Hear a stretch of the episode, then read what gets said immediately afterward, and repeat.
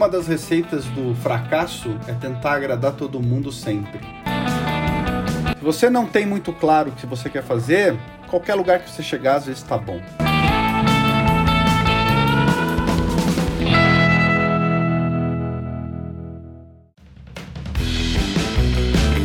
Fala galera, sejam muito bem-vindos a mais um episódio do nosso podcast Fala Galera dentro do CTcast.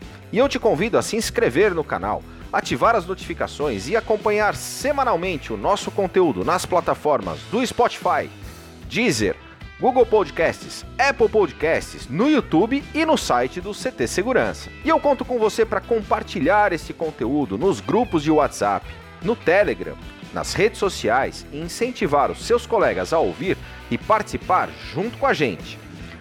Anota aí o nosso WhatsApp: 11 98987 7715 e o seu áudio com sugestões Dúvidas e proposta de temas pode entrar nos próximos episódios. Neste que é o momento, fala galera! Fala galera!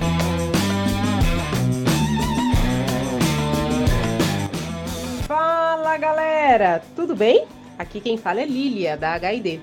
E estou tendo a oportunidade de mandar uma mensagem para o Rogério Coradini, meu diretor, meu chefe, super profissional. Eu acho que essa é uma palavra que resume bem o Rogério Coradini, que é uma pessoa muito otimista, que gosta de desafios, gosta de desafiar e, sobretudo, gosta de alcançar metas. Eu aprendo muito com ele como profissional, como ser humano também é uma pessoa muito positiva, super bacana. Então eu mando essa mensagem aqui para que vocês aproveitem essa oportunidade de ouvi-lo. Eu tenho certeza que ele vai falar algo que agregará para vocês, assim como ele sempre fala para mim.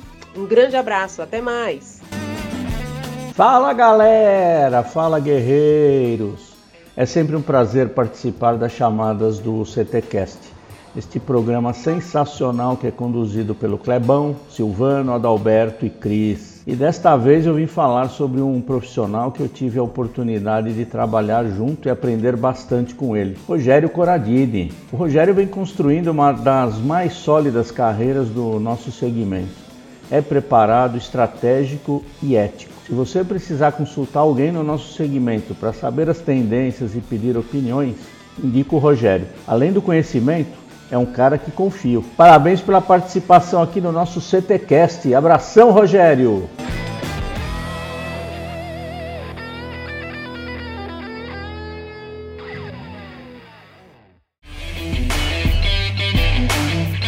Com o patrocínio da X-Cabos Distribuidora, da Ogen Tecnologias Israelenses Inovadoras, da ParkSeg Treinamentos e da Techboard Latam, começa agora mais um episódio do CTcast.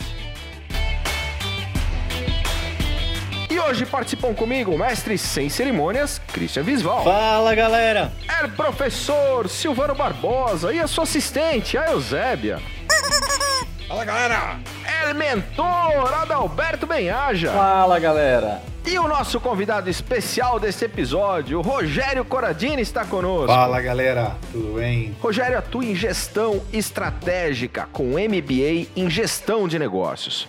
Trabalha na indústria de segurança há mais de 21 anos, com foco no setor de controle de acesso, desempenhando funções gerenciais em diferentes mercados no Brasil. Ingressou na HID Global em 2015 como diretor de vendas Brasil da unidade de negócios PAX, Sistemas de Controle de Acesso Físico, e atualmente é o diretor de venda de PAX para a América Latina.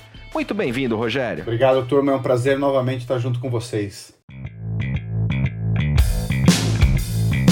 E o nosso tema de hoje será Nunca Foi Sorte.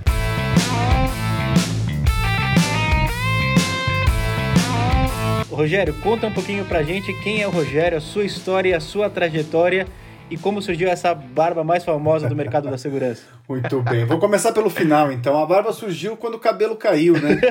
O cabelo deixou de existir, então a gente não tinha muito o que variar. Aí o que sobrou foi a barba, né? E aí ela começou com um pequeno cavanhaque, esse cavanhaque foi tomando o corpo e de repente virou essa barba tão famosa é... A lei da gravidade está provada, né? Falei. 100%, Alberto, 100%, né? Enfim. E eu, assim, minha trajetória profissional no mercado de, de controle de acesso foi curiosa, porque eu fui convidado por um cliente a um almoço, e aí esse cliente me disse uma empresa de equipamento de ponto, equipamento de controle de acesso, e eu gostaria que meus clientes tivessem o mesmo atendimento que você presta para mim. Eu não tenho nada, minha área comercial é tocada de alguma forma meio amadora e queria te convidar para me ajudar a estruturar a minha área comercial. E aí foi quando eu comecei, 2000, eu aceitei o desafio, recém-casado, aquela primeira posição gerencial, e aí fui, fiquei quase sete anos, estruturei a área, tivemos excelentes resultados, e aí tomei gosto pela área de segurança e não parei mais. Depois disso, fui, me mudei para o Rio de Janeiro, é, também por questão do trabalho, depois é, voltei para Curitiba, onde moro até hoje. É, passei um tempo em São Paulo e hoje fico na ponte aérea Curitiba, São Paulo, quando não estou viajando para algum país aí da América Latina. Menos esse último ano, obviamente, né? Casado, três filhos, apaixonado por motocicletas e fotografia.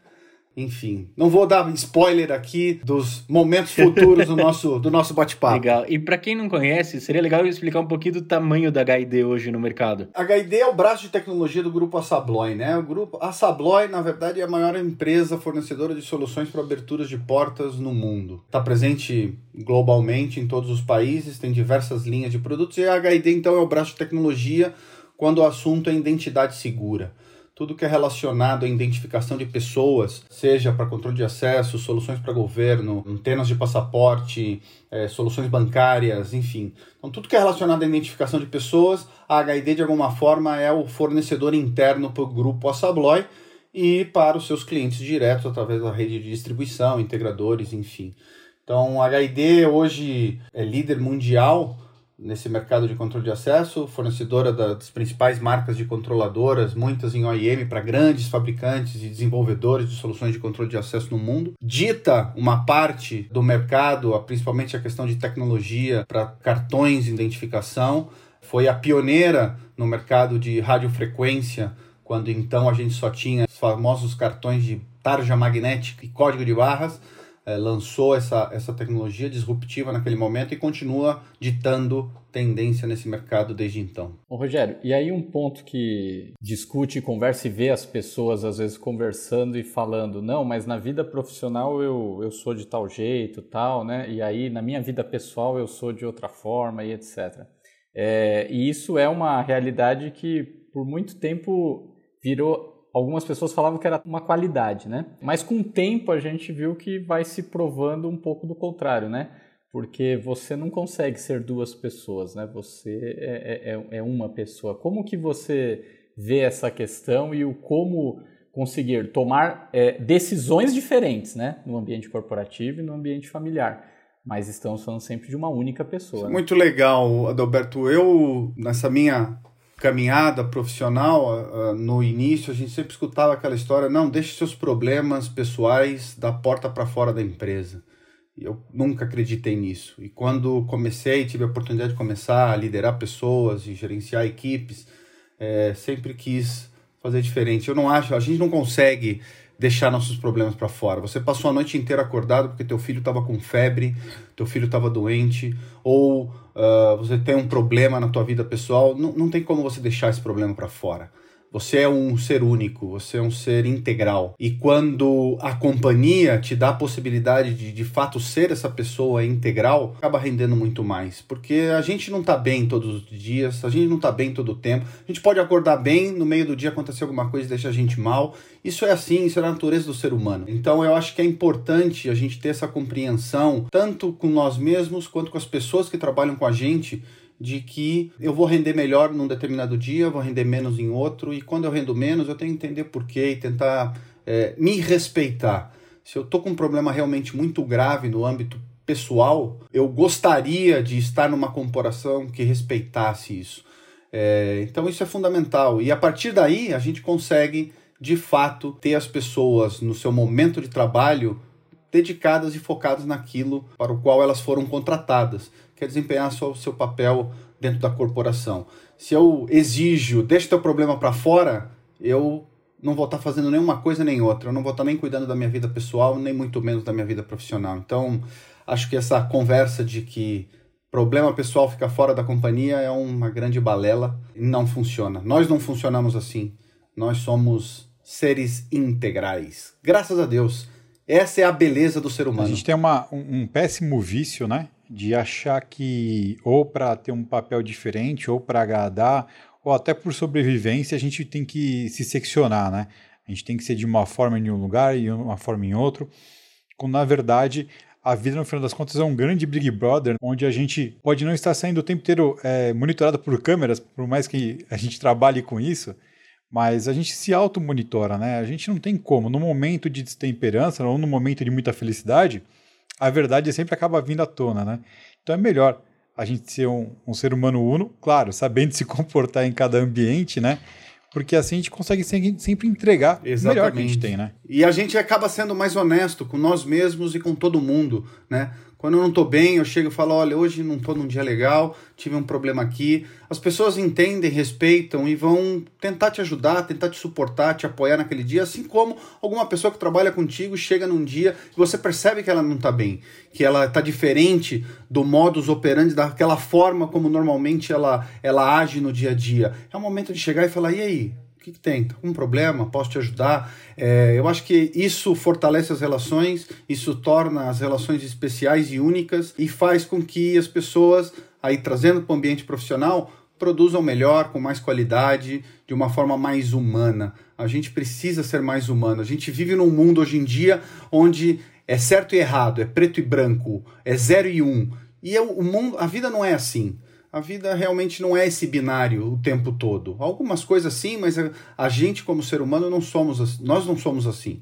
É, e a gente precisa respeitar isso e, e, e, trazer a vida um pouco mais leve. Não é porque o Kleber não concorda comigo é, por algum motivo, ou o Adalberto tem um posicionamento político diferente do meu, que eles são meus inimigos ou que eles são pessoas que eh, não têm o seu valor. A gente precisa de fato aprender a respeitar essas diferenças e respeitar o ritmo e o momento de cada um. Eu acho que isso é, é fundamental. E existe aí uma diferença muito grande entre respeito e aceitação. A gente percebe hoje que as pessoas buscam muito a aceitação.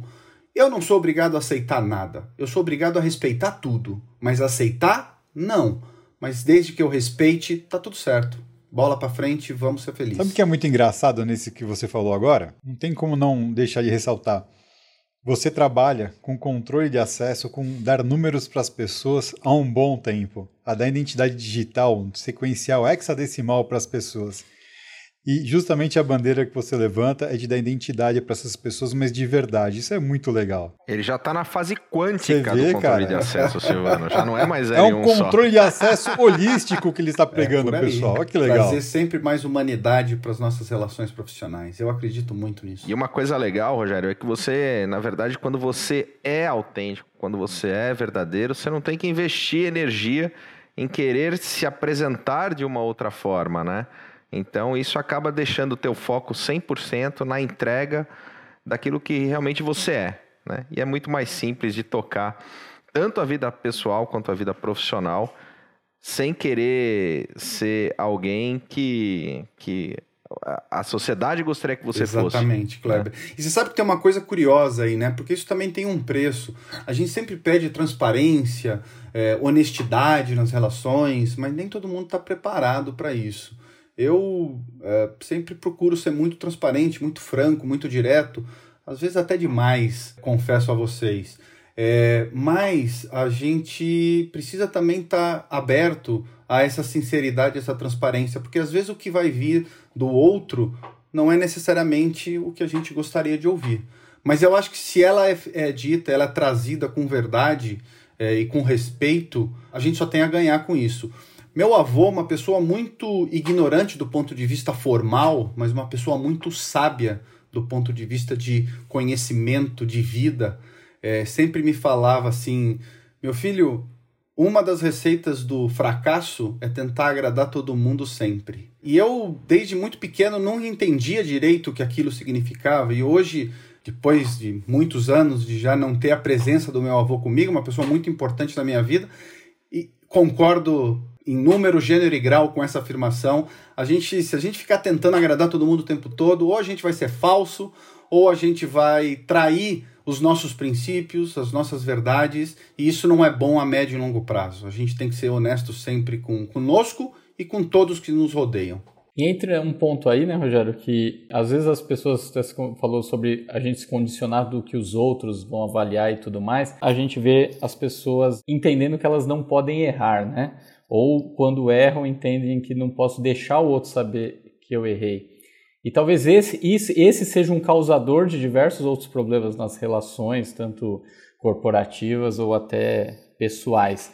É de a gente entender que cara, a vida é longa e é natural que ao longo da jornada a gente vai cometer diversos erros, né? O importante é a gente conseguir enxergar onde foi que a gente errou, corrigir, aprender, é, se acertar com quem errou ou com você mesmo, né? Adotar práticas melhores. Ou seja, a gente falar dos erros precisaria ser mais normal, né? Não, não precisaria ser tão duro a gente aceitar e topar discutir os nossos é, erros, né? Erro é parte do processo, na verdade, né? Eu acho que não, não, não existe crescimento sem erro, não existe aprendizagem sem que a gente cometa alguns deslizes ao longo do caminho. Isso é impossível. E, e não errar significa talvez não fazer.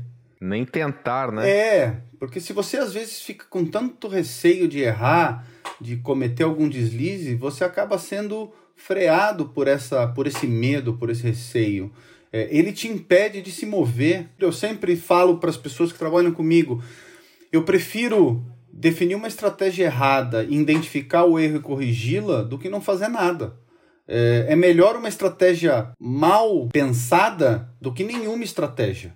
Porque pelo menos se você define um, um plano de ação, define uma estratégia e ela se mostra equivocada, ela te dá a chance de aprender, é, como o Adalberto estava comentando, e corrigi-la e tomar o caminho certo. Então, é, errar é, é parte, mas realmente a gente vive numa, numa sociedade tão carregada dessa suposta perfeição, muitas pessoas acabam se sabotando e não agindo com medo de errar e com medo da crítica, porque eu tenho a necessidade de agradar as pessoas, eu tenho a necessidade de ser aceito, eu tenho a necessidade de ser querido, é, e aí a pessoa não faz nada. Isso é um, isso é um ponto muito sério, importante e impactante. A partir do momento que você se liberta desse erro, claro que você não vai sair por aí fazendo cagado o tempo todo, né? Não é isso que a gente está dizendo. Mas a partir do momento que você se liberta desse medo e fala, eu posso errar, eu sou um ser imperfeito, em construção e em evolução, tudo fica mais leve, tudo fica mais fácil. E você se permite errar dentro, obviamente, de um certo controle. Isso é isso é libertador. E é legal, né, Rogério, quando os maiores líderes do planeta falam que a diferença entre o sucesso e o fracasso basicamente é a diferença entre a quantidade de erros e acertos. Né? Porque a gente erra o tempo todo. Mas se eu acertei mais do que eu errei, é, vem aí o sucesso, e se eu errei mais, óbvio, o fracasso. Mas o erro está de fato presente e encarar ele como um degrau é, de aprendizado para a nossa evolução, sem dúvida alguma, é uma visão estratégica para a gente poder encarar e seguir em frente. E nós todos que estamos aqui, que somos homens de vendas e as pessoas que estão nos escutando, grande parte delas também o são, por que, que a gente analisa os projetos que a gente perde? Para aprender com os erros para tentar não errar no próximo, para tentar melhorar nos próximos, para trazer futuros projetos para o nosso lado. Quando você ganha um projeto, você fica feliz, todo mundo, pô, legal, ganhei o projeto, ganhei o cliente, tá tudo lindo. Agora, quando você erra, quando você perde o projeto, é aí que você tem que se dedicar, é aí que você tem que mergulhar de cabeça e entender o que, que aconteceu aqui, para tentar evitar que o que não deu certo dessa vez é, não aconteça no futuro, né? O, o, erro bem avaliado de, de agora é o sucesso do futuro, né? Eu acho que você devia registrar essa frase. Vai, virar, vai virar a camiseta do CT. é importante comemorar todas as vitórias, por menores que elas sejam, né? Mas quando a gente vence, a gente, a gente conquista, faz uma venda, a gente não se debruça muito para entender o porquê vendeu. E a gente tem um mau hábito muito grande de não tratar a negativa, né? Então, é, por, por que, que eu não ligo para um cliente quando eu, não, quando eu perco uma venda? Ah, porque eu tenho medo do que o cara vai falar para mim, mas é importante entender o porquê você não conseguiu aquela venda para você estar tá mais alinhado para conseguir a próxima. Né? E eu, honestamente, nunca tomei um um telefone na cara, nunca tomei uma invertida de um cliente por perguntar para ele, cara, por que, que eu não consegui vender para você? Pelo contrário, algumas vezes o cara me deu uma resposta evasiva, mas muitas vezes me deram informações valiosas. É o que vai justamente me deixar mais perto de conseguir aquilo que eu estou desejando. Né? Exatamente. Né? A gente tem que investigar isso a fundo, se a gente quiser melhorar. Né? E dedicar tempo a isso. Isso dá trabalho. A gente avaliar tanto do, no âmbito profissional quanto no âmbito pessoal as nossas falhas, as nossas fraquezas, é, com o intuito de melhorá-las, é desgastante muitas vezes, toma tempo, requer disciplina, requer vontade, mas vale muito a pena, vale muito a pena. Quando você, por acaso, é, escuta de um filho ou da sua esposa ou de um amigo, fala: "Pô, cara, você é um cara meio sem paciência, agora eu percebo que você consegue escutar mais a opinião das outras pessoas, tem um pouco mais de né, abertura. Isso é legal, isso traz uma satisfação pessoal. Da mesma forma, quando você tem um caminho profissional que, sei lá, as coisas não estão dando certo e você para, debruça sobre o problema, analisa, uh, avalia as alternativas e no final consegue chegar no objetivo que você queria. Isso é muito melhor do que, uh, uh, sei lá, um, ganhar um projeto aqui ou ali. Né? Eu sempre falo que as pequenas vitórias muitas vezes são mais prazerosas do que as grandes. E as pequenas vitórias muitas vezes a gente esquece é, de celebrar, a gente esquece de comemorar as pequenas vitórias, coisas que acontecem no nosso dia a dia. Quase todos os dias nós temos pequenas vitórias, né? Quando a gente acorda pela manhã com saúde, é uma, é uma vitória. Isso é uma vitória. E a gente esquece de celebrar isso. Sei que esse papo está muito esotérico, mas é isso. A gente precisa levar a nossa vida de uma forma mais leve. A gente precisa tentar, de alguma forma, tornar nosso dia a dia mais prazeroso. Porque de espinho já basta os que estão por aí, né? A gente está acostumado, né, nos bate-papos aqui, é, a ver o cara falando, não, vamos falar de alta performance, vamos falar de ler 80 livros por dia, vamos falar de né? Acordar às quatro e meia da manhã e é, é legal pegar um não quer dizer que não vai fazer tudo isso, não quer dizer que vai ter alta performance, não quer dizer que não vai buscar né, um esforço acima da, da média. Mas a gente está falando de, de, que tudo tem que estar tá dentro de um contexto é. positivo. Né? Se você não está bem consigo mesmo, você não vai dar alta performance. Pode até dar, mas isso vai ter um custo alto, porque você vai passar por cima de um monte de gente, você vai chegar na empresa feito um rolo compressor, é, atropelando todo mundo, é, e isso vai te cobrar um preço lá na frente. Então, a partir do momento que você está bem, tua vida pessoal está bem, tuas coisas estão funcionando bem, tudo ao teu redor funciona melhor. Eu sou um defensor e um entusiasta da lei da atração, eu de fato acredito nela. Não é que, sim, se eu ficar sentado no sofá da minha casa falando tudo vai dar certo na minha vida, eu amanhã vou ganhar um bom dinheiro, isso tudo vai vir para mim. Não é isso. Mas, se você desempenha teu papel, se você faz as coisas com honestidade, com responsabilidade, com seriedade e, acima de tudo, você está bem consigo mesmo e tem um pensamento positivo, as coisas vão acontecer na tua vida. Eu não acredito em sorte. Sorte por si só é algo que eu nunca acreditei. Ah, o Rogério tem sorte. É, essa sorte custou muitas horas de trabalho, pouco sono muitas vezes. Se isso é sorte para você, de fato eu tive muita sorte na vida. É, nisso o Adalberto escreveu um artigo muito legal sobre a, a lei da semeadura. Né? É, que é onde não tem jeito, a gente vai colher o que a gente planta, né? E aí a gente precisa realmente estar sempre atento para plantar é, o que de melhor e o que a gente espera ter, né? Porque não adianta você, se você plantar, até no artigo coloca você plantar é, semente de maçã, você vai, obviamente, colher maçã, você não vai colher outra coisa, né? Então, esse é um ponto importante, a gente saber direito o que a gente quer e plantar aquilo que a gente quer buscar, né? Então, é, se você quer ter um trabalho prazeroso, você quer ter sucesso, você precisa plantar as coisas necessárias para você alcançar isso, né? E aí lá na frente vão falar que você teve sorte, né? ok, né? Normal. Por isso que eu até brinco que, na minha opinião, assim, sorte ela é uma característica, ela é, ela é aliada dos competentes, né? Aliada de quem quer trabalhar, né? Mas na realidade não é a sorte que mudou nada na vida de alguém, né? Foi o trabalho, o esforço, né? Eu uso alguma, em algumas apresentações, eu digo que sorte é suor, organização, resiliência, trabalho e esforço. Se semear maçã, vai colher maçã. Momento mergulhando no conhecimento. Rogério, a indicação de um livro, ou um filme, ou um documentário que você recomenda para os nossos ouvintes. Maravilha, Kleber. Eu, na verdade, vou indicar três. É, o primeiro é um livro de cunho pessoal, mas que serve para tudo na nossa vida, que é um livro chamado O Poder do Agora, de Eckhart Tolle. É, esse livro é fantástico porque ele te mostra ou tenta te incentivar a prestar atenção no agora e não cair na armadilha que muitas vezes a nossa mente tenta nos pregar ou nos colocando nostálgicos frente ao passado ou ansiosos com relação ao nosso futuro. A gente não vive no passado nem no futuro, a gente não consegue mudar o passado nem prever o futuro com precisão, a gente só consegue viver o agora. O presente é o nosso momento. E se a gente de fato está focado no agora, no que está acontecendo hoje, no que eu tenho que fazer nesse minuto, eu vou ter muito mais sucesso em tudo na minha vida. Não adianta nada eu ficar pensando, puxa, minha meta de abril é um problema, porque ela está muito alta. Nada que você faça agora vai te resolver teu problema lá de abril. Você tem que resolver o teu problema no dia 1 de março. Se você tem um número para atingir em março, no dia 1 é esse que você tem que perseguir. Se você ficar pensando lá na frente, você vai perder o teu momento presente e você não vai conseguir atingir o teu resultado futuro. Então, é, é realmente, e ele é um guia, na verdade, que tenta mostrar como criar esse hábito de viver o presente e não cair na armadilha que muitas vezes nossa mente tenta nos pregar.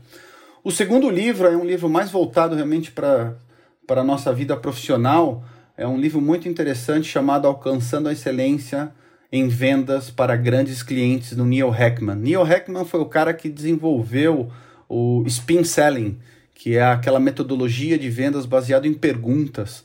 É, e depois ele evoluiu, na verdade, é, para esse alcançando excelência em vendas para grandes clientes, que é uma metodologia que explica que o processo de negociação e de compras das grandes corporações é um processo e ele é sempre igual em todas elas, com algumas pequenas mudanças aqui e ali, mas que o processo em si é sempre o mesmo.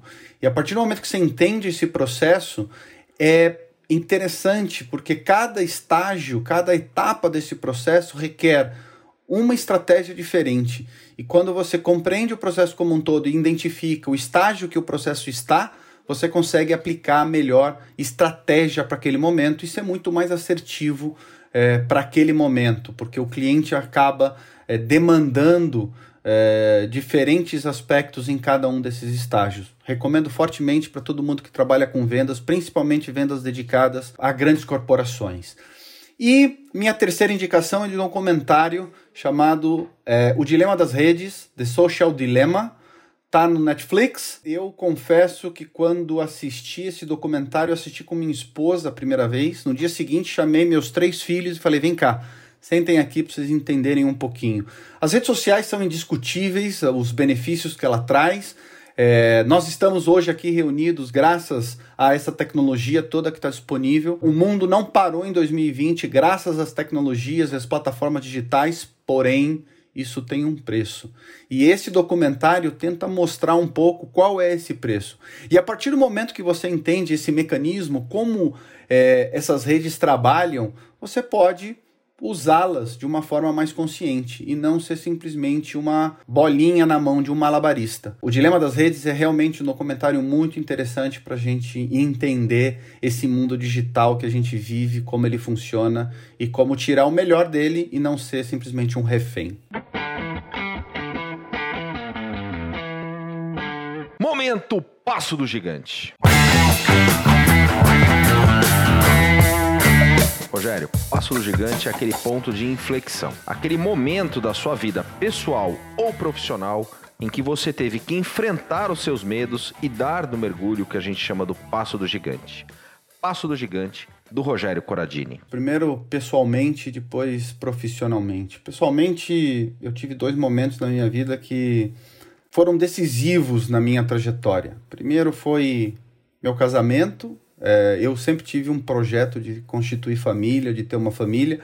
Tive uma história com meus pais um pouco conturbada, meus pais são divorciados, foi uma separação bastante traumática. Eu era adolescente, estava naquela fase crítica, o rebelde sem causa, né?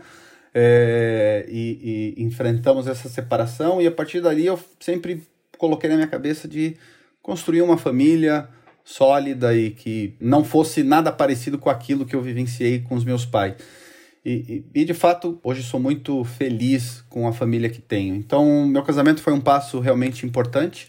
É, e depois o nascimento dos meus filhos, né? Como eu comentei, eu tenho três filhos. Eu, quando nasceu minha filha mais velha e eu peguei aquela coisinha no colo, naquele momento eu entendi duas coisas. Primeiro, o que é o amor incondicional, uma coisa que não tem como explicar. O meu cunhado, quando a gente foi para a maternidade, ele falou: Hoje você vai entender o que é o amor incondicional. E eu não tinha muita dimensão do que era aquilo. E quando minha filha nasceu, assisti o parto dos três e tal, é, eu de fato pude entender o que era o amor incondicional. E o segundo aspecto, que de certa forma me causou um certo medo, é de realizar que aquele ser, a partir daquele momento, dependia 100% de mim. De mim e de minha esposa, obviamente, né? Mas era um ser que dependia da gente.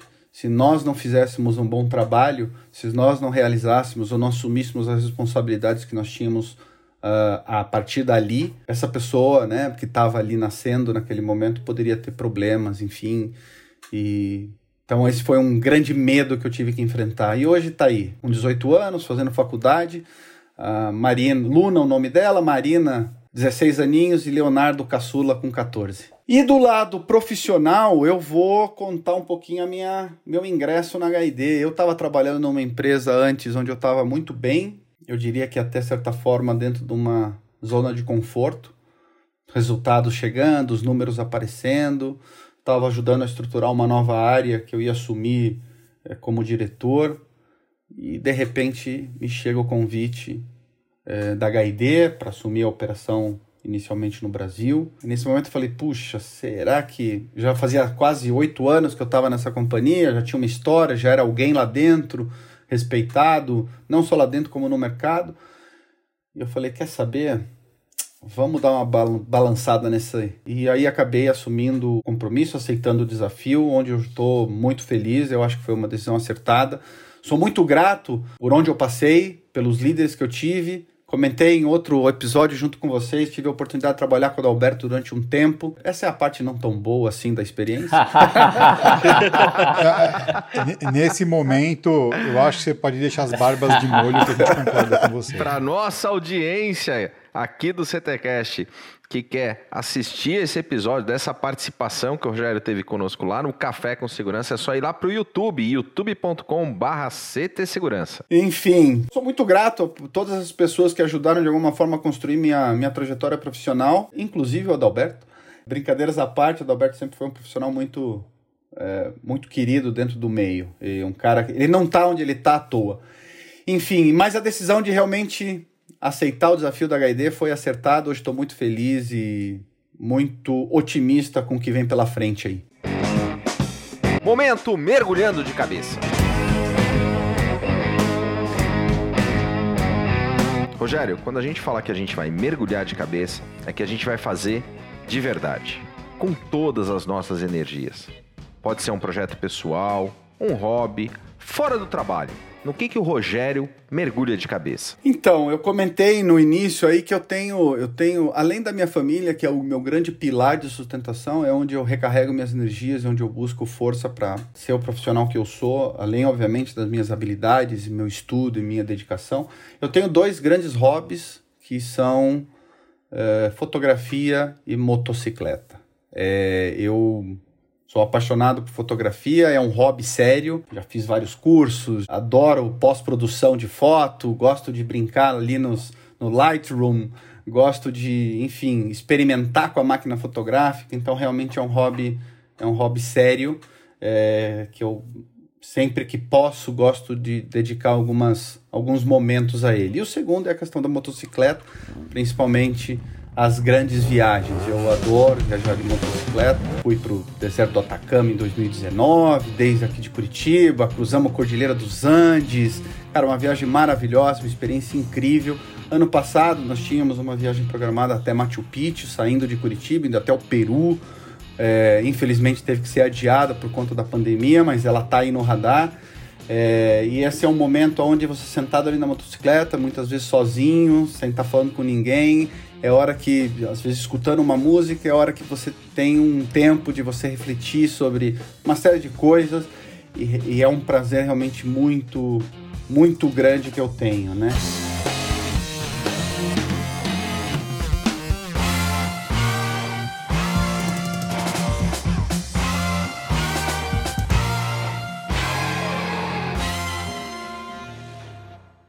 Acho que é importante desse ponto até, né, Rogério? Como que um líder, um diretor, um executivo e qualquer profissional, né? Mas a importância de ter um hobby, né? A importância de, de, de, de ter isso, né? É, de você ter um ponto de...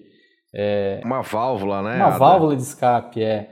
É, o quanto isso te ajuda no, na, no, seu desempenho. Engraçado, curioso isso, porque esse teu comentário, Adalberto, porque exatamente antes de eu me conectar aqui com vocês, eu estava numa reunião onde estava meu chefe e meu par é, aqui na região. E a gente estava exatamente falando sobre isso. Eu tenho um hábito, a sexta-feira, por volta de 5 e meia, 6 horas da tarde, eu desligo o celular corporativo e só volto a ligá-lo na segunda de manhã. É, isso não foi sempre assim na minha vida. É, eu trabalho uma média de 10 horas por dia, mais ou menos, mas aos finais de semana eu procuro realmente é, viver minha vida pessoal sem fazer nada para o trabalho. Coincidentemente, ontem à noite eu tive que terminar uma apresentação que eu tinha que fazer hoje de manhã. É, trabalhei, então faço isso esporadicamente, mas realmente de forma esporádica. Eu não, eu tento deixar o final de semana para minha família, para os meus hobbies, é, para os meus amigos e para aquilo que me dá prazer fora do trabalho. É, e isso é fundamental. Essa história de que eu adoeci por causa da empresa, eu adoeci por causa do trabalho, isso é conversa fiada. Você adoeceu porque você quis, porque você deixou. Nós somos pessoas, seres pensantes e que nós tomamos a decisão. Se eu deixar que o meu trabalho me adoeça, eu estou tomando essa decisão. É, eu tenho que ter essa consciência. Se eu decido trabalhar 18 horas por dia, 7 dias da semana, essa decisão foi minha. Ah, mas eu tenho muito trabalho, eu tenho muita responsabilidade, todo mundo tem. Se você não consegue executar o seu trabalho, entregar o seu resultado dentro de 8, 9, 10 horas por dia, não é trabalhando 18 que você vai conseguir. Tem alguma coisa errada aí. E você vai se destruir. Você vai, em pouco tempo, estar tá estressado, isso vai ter reflexo na tua saúde, isso vai ter reflexo nas tuas relações, isso vai ter reflexo em tudo na sua vida.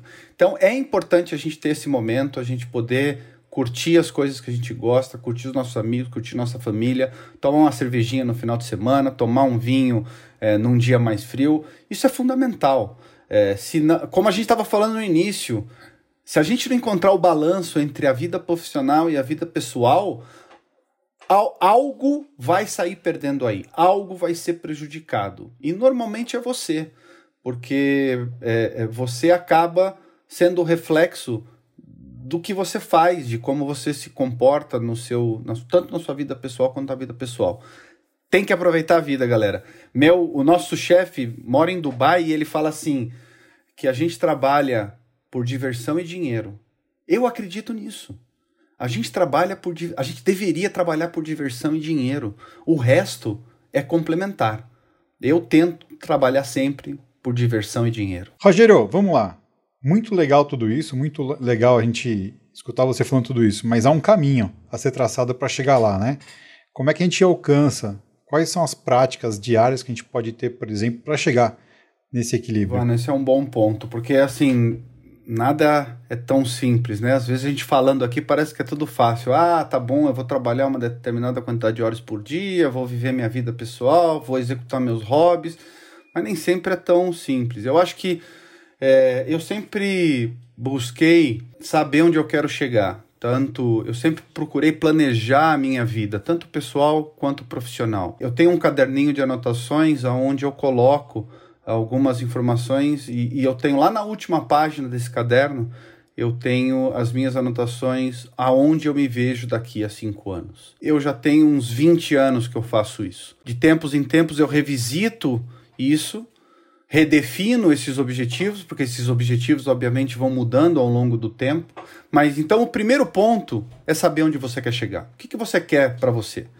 Se você quer ser um vendedor de havaianas na praia, ótimo, tá tudo certo aí. Qual é o seu papel? O que você quer atingir com isso? E ter isso anotado, se possível. Para a hora que você chegar nesse ponto, você fala: bom, check, esse objetivo foi alcançado. Se você não tem muito claro o que você quer fazer, qualquer lugar que você chegar, às vezes está bom. O segundo ponto é se respeitar, é entender e ler, é, aprender a, a, a, identificar e a respeitar os sinais que o teu corpo dá para você. Quando a gente está trabalhando demais, quando a gente está muito estressado, quando a gente está numa rotina pesada demais, o nosso corpo avisa a gente. Seja através de uma dor de cabeça, de uma dor de estômago, alguma coisa aparece. Nesse momento você tem que parar e falar: Poxa, tá na hora de eu respirar um pouquinho aqui, tá na hora de eu é, me respeitar um pouquinho mais, desacelerar um pouco e tentar encontrar esse equilíbrio entre vida profissional e vida pessoal. Tentar ter uma vida financeira equilibrada. Ninguém está tranquilo devendo. Se você não controla a tua vida financeira, se você não consegue viver com o que você ganha, ou mais, se você não consegue viver com menos do que você ganha, você vai entrar num estresse tremendo e não tem nada mais severo para desestabilizar uma pessoa do que problema financeiro. Gente ligando te cobrando. Então tente ter uma vida financeira equilibrada. É, e último ponto, viva com prazer, seja leve nas coisas, tente viver com alegria. Eu não disse que a gente trabalha por diversão e dinheiro? Tente se divertir fazendo tudo que você faz na vida, seja na tua vida pessoal, na vida profissional, se divirta. Tente olhar o copo meio cheio, tente rir daquilo que não deu tão certo, porque aí tudo vai ficar mais fácil. Eu acho que é, não, não tenho a pretensão de passar nenhuma receita, não tenho a pretensão de passar a fórmula mágica, mas eu acho que isso é mais ou menos o que funciona para mim, tem dado certo. E, enfim, se pelo menos uma dessas dicas funcionar para você, já tá valendo. E aí eu trago uma reflexão desses dias e complementando essa visão, né? Que não é de um guru, né? Não é, não é querer dar a receita da, da felicidade, mas é justamente sobre o conceito de felicidade e a felicidade, cada um tem que ser feliz é, do seu jeito, né? Não se espelhar achando que a felicidade é nas conquistas do outro ou no que o, a, o teu vizinho tem ou do que um outro profissional tem. É, você tem que entender de fato o que, que te faz feliz, isso para a vida, né? Eu estava esses dias viajando e aí tava numa jacuzzi lá de oito lugares tal. Enxergar uma foto, né? Falar, tá, você tá feliz? Eu não tava feliz, eu queria estar em casa com a minha família naquele momento. Eu fui pego num momento que eu estava viajando e houve um decreto, o fechamento da, da cidade, restrições e tudo mais. E por mais que eu tivesse ali cercado de, de, de luxo, de, é, de mordomia e tudo mais, não era aquilo que eu queria. Né? Então, a gente tem que ter muita clareza do que, que faz a gente feliz. Às vezes, as coisas mais simples da vida é realmente o que importa, é o essencial. E aí, quando a gente traz isso para nós e fala, cara, eu agradeço. E aí a gratidão vem muito forte para a gente agradecer por tudo que a gente está vivendo, por cada momento que a gente está tendo com as pessoas que a gente ama, com os nossos próximos. Eu agradeço esse momento que eu estou tendo aqui de aprendizado com vocês, com quatro pessoas que eu admiro pra caramba. Então é muito legal a gente viver desse jeito, né? É, entendendo o que, que nos, nos faz feliz de fato. Entenda quem é você, se respeite e bola para frente, pé no acelerador. Bom, o pessoal tá ouvindo só a gente, mas eu tô fazendo o sinalzinho de coração pro Clever, tá? Depois disso. Rogério, quem quiser entrar em contato com você, faz como? Meu perfil no LinkedIn, Rogério Coradini. Meu e-mail, rogério.coradini.hidglobal.com. Então será um prazer qualquer pessoa que quiser falar comigo sobre trabalho, sobre moto, sobre fotografia ou sobre qualquer besteira que venha à cabeça, estou 100% disponível. Eu queria mais uma vez agradecer a todos vocês, Silvano, Christian, Alberto, Kleber, é sempre um prazer e sempre muito divertido participar desses eventos com vocês. Você ter segurança, de fato, ocupou um espaço no mercado brasileiro que é algo é, é uma vitória. Vocês precisam se orgulhar muito do que vocês vêm fazendo no mercado de segurança no Brasil. Eu espero que vocês levem isso para outros países da América Latina. A gente deveria ter CT Seguridade em outros países da América Latina. Ia fazer muito bem para o nosso mercado. Então, muito obrigado pelo convite. É sempre um prazer estar com vocês. Rogério, super obrigado pela sua participação aqui no CTcast e obrigado para você na audiência que semanalmente está conosco com episódios inéditos, vários insights, muitas dicas e a gente se vê semanalmente aqui no Fala, galera!